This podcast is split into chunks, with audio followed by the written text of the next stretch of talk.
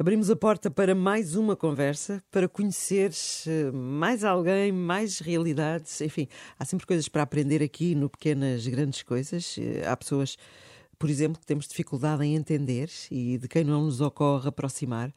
Eh, passamos por elas como se não existissem. É como se o seu mundo, a sua vida, nada tivesse a ver connosco. Estou-me a lembrar, por exemplo, do caso das prostitutas. Hoje Neste domingo em que celebramos a festa da Divina Misericórdia, temos o privilégio de ter connosco para uma conversa de porta aberta a irmã Maria Martinha da Costa Silva. Ao contrário de muitos de nós, uh, ousou muito cedo olhar com interesse e com amor, com misericórdia, para as, as, chamadas mulheres da rua. Descobriu que algumas eram muito jovens, outras mais velhas, umas tinham cadastro, outras filhos pequenos a cargo. A irmã Martinha está já há quase 30 anos na congregação das Irmãs Adoradoras, escravas do Santíssimo Sacramento e da Caridade. Eh, com o seu cabelo curto, com as suas calças de ganga, continua agora, eh, aos 46 anos, a entregar-se por inteiro à sua vocação.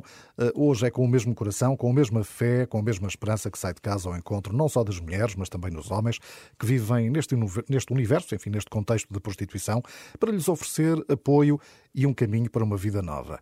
Irmã Martinha, bom dia, bem-vinda aqui à Renascença. Bom dia. Bom dia, obrigada pelo convite. A irmã é natural de Vila Nova de Famalicão, enfim, cresceu numa aldeia, não é? No meio rural, eh, numa família feliz e católica.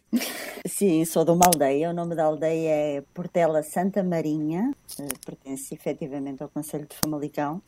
Sim, uma família feliz, uma família simples e, por sinal, uma família católica. Uhum. Isso esteve muito presente. Eu sou a mais nova de seis irmãos. E eu cresci e sempre me vi uh, a ir à igreja e, enquanto participava na Eucaristia, uh, estar entre a minha mãe, que estava no coro, e o meu pai, que estava na Assembleia.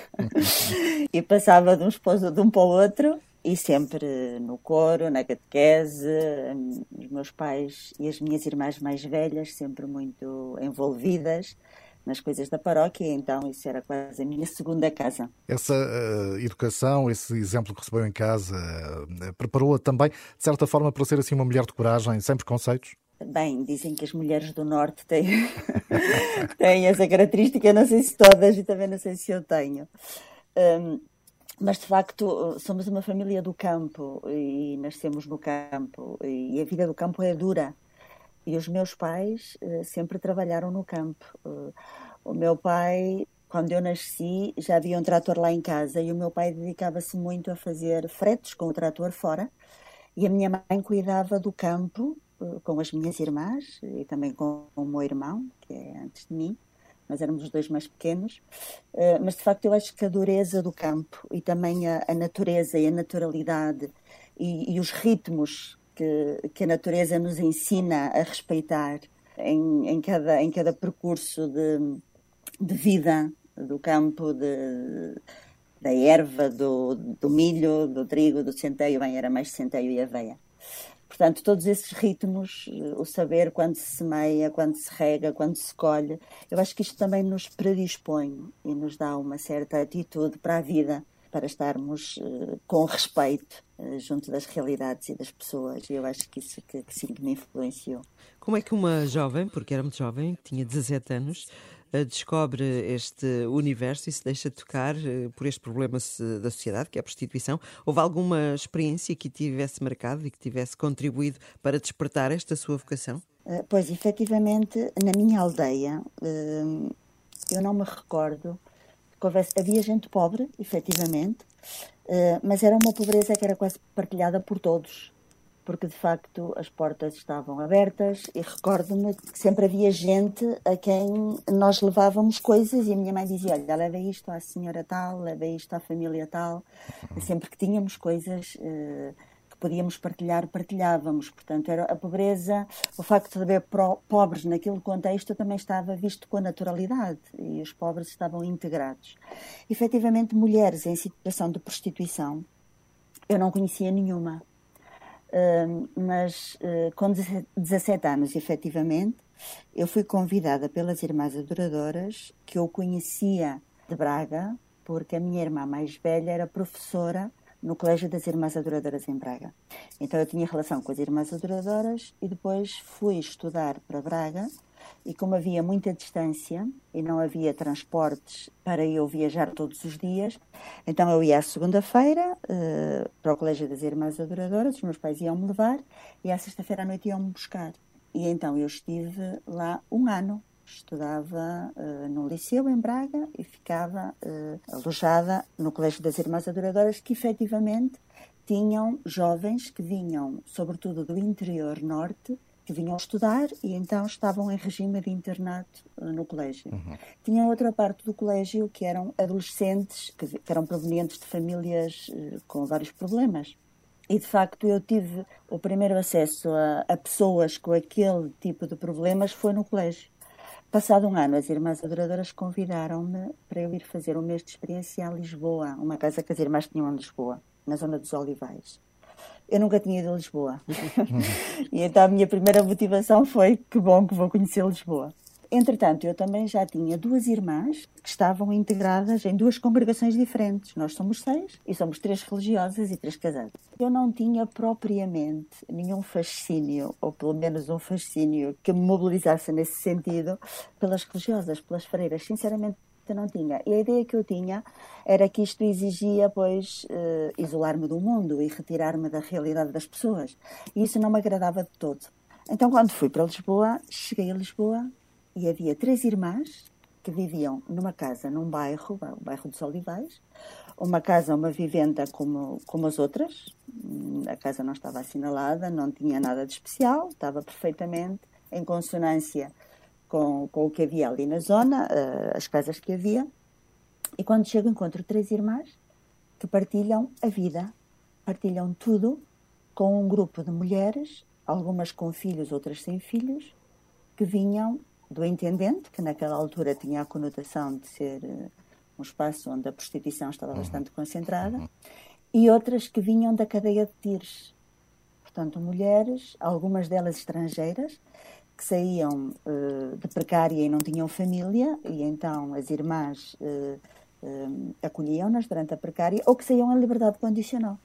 E aquilo para mim foi fascinante. Eu nunca tinha visto uma mulher que eu soubesse que tivesse tido percurso de prostituição ou que tivesse estado presa. Isso para mim era uma realidade completamente nova.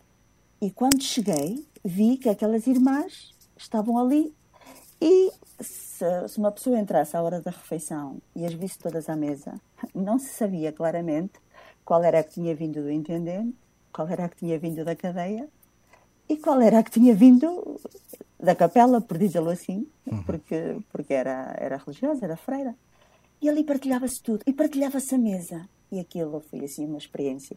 Eu hoje, quando penso nisso, ainda consigo uh, revisitar o sentimento que tive quase um sentimento de vertigem, como se, se ali o sagrado se entrelaçasse com, com o mundano, entre aspas, por dizê-lo de alguma forma. E aquilo foi assim uma experiência, e eu pensei: é isto, é isto que eu quero fazer. E depois outra coisa que também me chamou muita atenção era a forma de rezar. Estas irmãs rezavam laudes, rezavam vésperas, havia Eucaristia lá em casa, creio que uma vez por semana, não me recordo bem. Mas quando se rezavam os salmos, uh, havia um espaço para atualizar o salmo com as preocupações das mulheres com quem se partilhava a vida. E aquilo fazia-me todo o sentido. Tudo ganhava uma nova vida. E, de facto, Deus sustentava todas aquelas vidas e a consagração das irmãs também. Irmã Martinha eh, coordena em Coimbra uma equipa de intervenção social, ERGT, criou até uma estrutura de emprego protegido. É, é uma área que se tem dedicado eh, muito nos últimos anos e imagino, eh, enfim, que seja difícil criar esta proximidade e esta intimidade, no fundo, com pessoas que durante muitos anos sofrem de abusos, sofrem de violência. Esse, esse é um trabalho de início, imagino que complicado. No fundo, estabelecer esses laços para depois poder seguir-se essa ajuda? Bem, efetivamente em Coimbra uh, temos o ERGT. Um, eh, o ERGT, bem, eu estive na fundação do ERGT, efetivamente, neste momento não coordeno o ERGT, estive fora há três, desculpem, quatro anos e meio, em Cabo Verde, em Espanha, um, e regressei há relativamente pouco tempo, mas de facto estive na fundação do ERGT no final de 2009. O ERGT nasce no contexto do carisma e da missão das Irmãs Adoradoras. As Irmãs Adoradoras uh, nasceram no século XIX, em Espanha, de uma mulher que era Maria Micaela Desmazieres Lopes de Castilho, uma mulher da nobreza, que nasceu em Madrid em 1809. E uma mulher com uma vida social muito ativa, uh, precisamente uh, por causa da sua condição. Então ela tinha uma amiga, a Inácia Rico de Grande, mais velha que ela, que a introduzia em contextos uh, com este objetivo de fazer obras de caridade e de ganhar também algum estatuto a nível social. E então, uma das vezes, ou um dos sítios onde costumavam ir, era uma secção do Hospital de São João de Deus em Madrid. Uhum. Uh, começaram a ir lá com, com alguma frequência e a única coisa que ela sabia é que naquela secção do hospital havia raparigas pobres, dizia-lhe a amiga. Uma das vezes que ela foi, percebe que há uma rapariga nova e em cima da, casa, da cama da rapariga há um cheiro de cachemira. Uh, Micaela tinha comprado um cheiro igual recentemente para a sua cunhada, que vivia em Paris, com o irmão, que era embaixador. E ela sabia que aquela cachemira era de muita qualidade e de alto preço. Aproximou-se da jovem e perguntou-lhe: Então, como é que tu tens um cheiro destes? Tens a noção do valor disto? E ela disse: Tenho, trouxe-o de minha casa. E a Miquela ficou espantada e disse: Tua casa? Então a rapariga contou-lhe que era filha de um banqueiro de Barcelona e começou a ir lá com frequência um, um jovem, supostamente para fazer negócios com o pai, e, entretanto, hum, dado que ia muitas vezes, começou a relacionar-se com esta jovem, uh, apaixonaram-se, uh, ele pediu-a em casamento, entretanto arrendou, o jovem dizia que era de Madrid, arrendou uma casa perto da casa do pai para conquistar a confiança da família, vem uma senhora que ele disse que era da família de Madrid e conquistam de facto a confiança desta família da jovem. O pai dá o dote à filha para ela se casar em Madrid, porque era onde o noivo tinha grande parte da família, dizia ele. De facto, esta jovem vai com o rapaz e com a senhora para Madrid e quando chega a Madrid percebe que este rapaz e esta senhora eram angariadores de jovens para a prostituição. Eles metem-na num prostíbulo, nunca mais a deixaram contactar a família. Passado um tempo, enviaram um telegrama aos pais da jovem a dizer que ela tinha contraído uma doença e tinha morrido. Ui! Ui. Micaela ficou estarrecida com esta história e e imediatamente pensou: se eu abrir uma casa para acolher as mulheres que estão nesta secção do hospital, estas mulheres não têm que voltar para onde vieram. Aí ela percebeu que naquela secção do hospital estavam jovens que vinham das ruas e dos prostíbulos de Madrid, que estavam muito vigiadas e que logo que estivessem curadas voltavam para a situação de prostituição. Então aí nesta primeira inspiração efetivamente, Micaela uh, põe mãos à obra. Foi um caminho muito difícil. A nível social, a família não aceitou isto. Vocês imaginam facilmente, hoje a prostituição, olhámos-la como olhamos, imaginemos claro. no século XIX, meados do século XIX, era impensável. Então, esta mulher é posta de parte, uh, toda a sua fortuna gasta para, para abrir esta casa. Entretanto, viaja por toda a Europa à procura de uma congregação que tomasse conta desta casa, encontra uma congregação, umas irmãs francesas, pede uma comunidade, a comunidade vem, mas ela não ficou contente com estas irmãs, porque dizia ela, não tratavam as mulheres com amor nem com dignidade. Era tudo na base do castigo, porque achavam elas tinham esta expressão, que eram, que eram mulheres incorrigíveis. Então Micaela foi percebendo, foi fazendo também um discernimento espiritual, com acompanhamento espiritual. Era muito devota da Eucaristia, também era uma devoção presente na época. E então este, Micaela percebe que a ideia que ela tem é uma vocação. E terá que ser ela a assumir a casa que tinha aberto para estas mulheres. E sai do palácio e vai viver com estas mulheres. Entretanto, não se desloca só ao Hospital São João de Deus, mas começa a ir também aos prostíbulos de Madrid e à rua convidar mulheres para a sua casa. Portanto, isto, ainda que eu estive na fundação do ERG, portanto, isto é um projeto da congregação e, e está dentro do âmbito carismático e de missão da congregação. Uh, nós somos uma equipa, no ERG somos uma equipa, somos quatro técnicas um, eh, e, de facto, uh, pois à partida, quando vamos aos contextos de prostituição, onde vamos de dia e de noite, prostituição de interior e prostituição de exterior, hum, obviamente eh, eu não vou sinalizada, não se percebe que eu sou uma freira. Eh, mas sim que a experiência que eu tenho é que quando elas descobrem, um, é diferente se a relação já está criada ou, ou se ainda não está criada.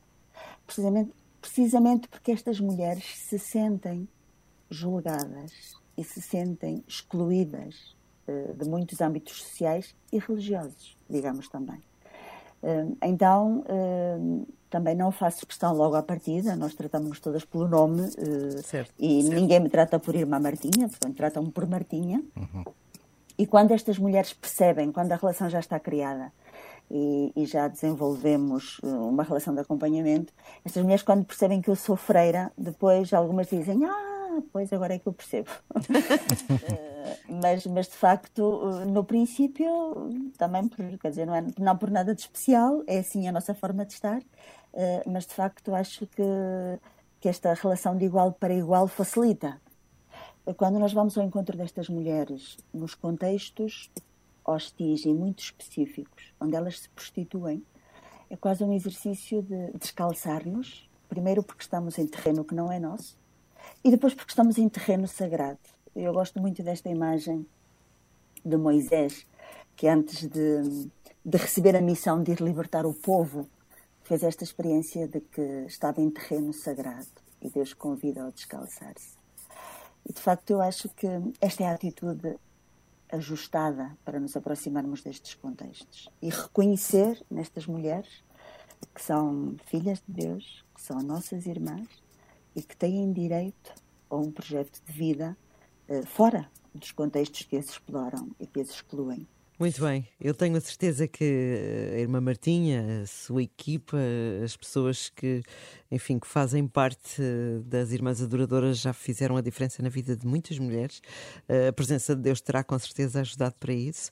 Oxalá todos nós pudéssemos lembrar disto e acreditar uh, disto mesmo, é? nos dias mais difíceis e nas horas mais negras, com Deus é sempre possível recuperar a esperança, porque Deus é amor. Muito obrigada, irmã Martinha, pelo seu testemunho neste domingo em que se celebra a festa da Divina Misericórdia. Obrigada.